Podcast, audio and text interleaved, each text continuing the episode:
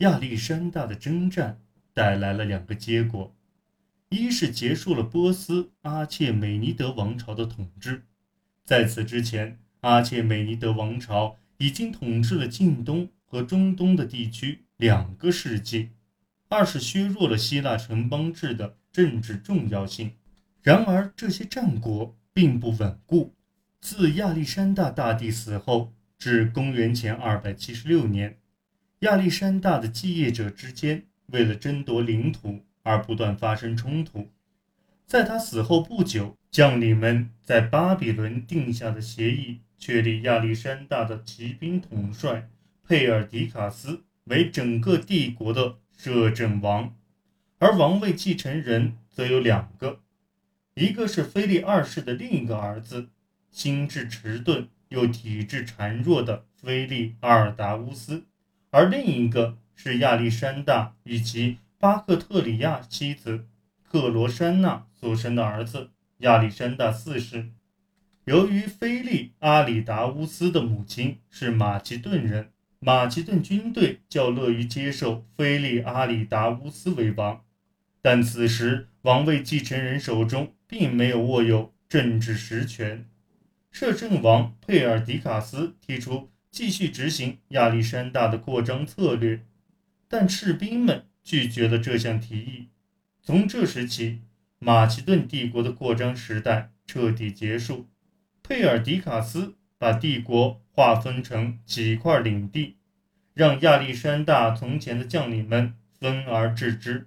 安提伯特分得希腊，托勒密得到埃及，独眼的阿提科获得小亚细亚西部。莱西马库斯治理色雷斯，这四位连同欧迈尼斯，后来成为马其顿帝国权力争夺战中最主要的人物。继业者之战的导火索，很自然的与亚历山大有关。托勒密将亚历山大的大灵柩运回埃及，声称亚历山大曾表示过死后想葬在其父的神殿中的意愿，从而触发了战争。在顶住了佩尔迪卡斯的一次进攻后，托勒密与其他几个将领联手反对摄政王。不久，佩尔迪卡斯被他自己便捷的手下将领杀害。到公元前316年，独眼的安提柯成为将领们中实力最大的，他的儿子围城者德米特里则通过围城战术征服了希腊城邦。然而，他们对希腊的成功征服并没有带来统一，相反，却加速了希腊分裂的进程。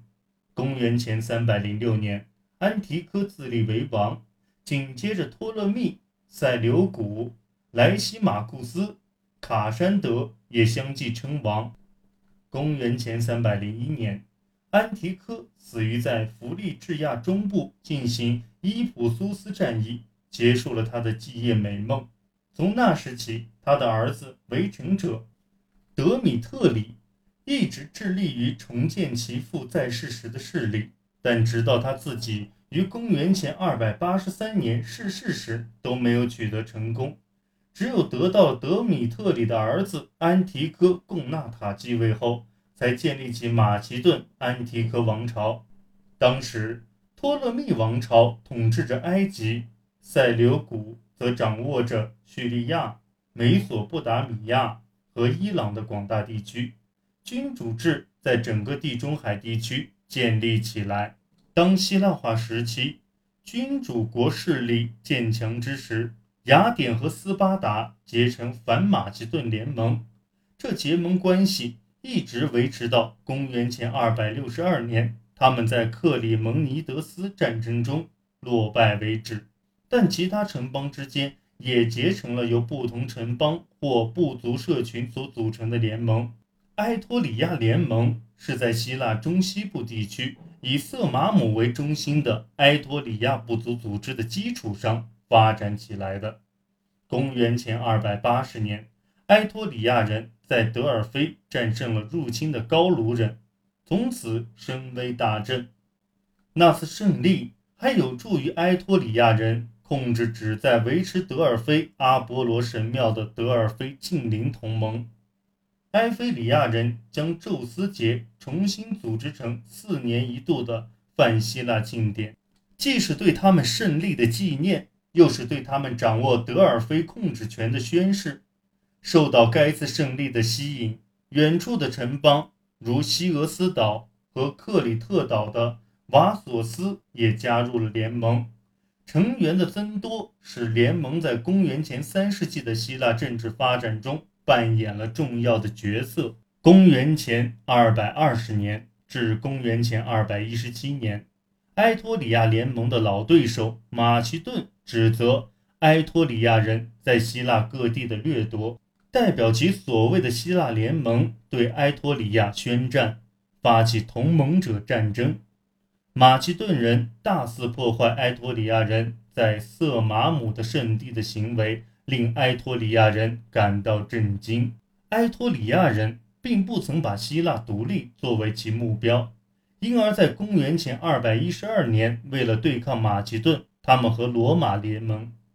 然而，公元前一百九十六年。第二次马其顿战争后，埃托里亚人不满罗马对其的控制，又转而和塞琉西联合抗击罗马。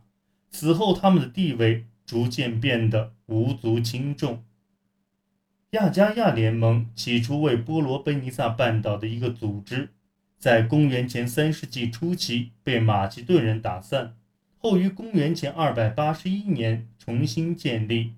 在西西安的阿拉图带领其城邦加入联盟后，联盟在公元前三世纪中叶变得尤为重要。公元前二百四十五年，阿拉图领导联盟反对马其顿的统治，解放了科林斯和雅典。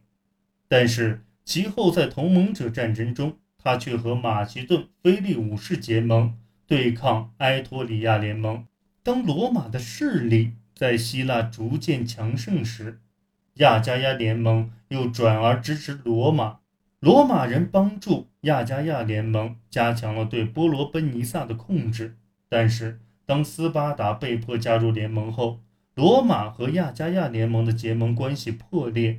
公元前一百四十九年，斯巴达脱离联盟，这引发了亚加亚战争。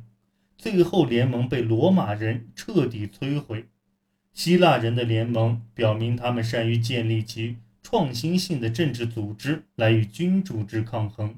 亚加亚联盟各成员之间有统一的货币和法律，共享公民大会、议事会以及法官，每年选出一名将领作为战场上的总指挥官。这样，在整个希腊世界的希腊文化扩张进程中，希腊自身。仍保持了其作为政治活动中心强而有力的地位。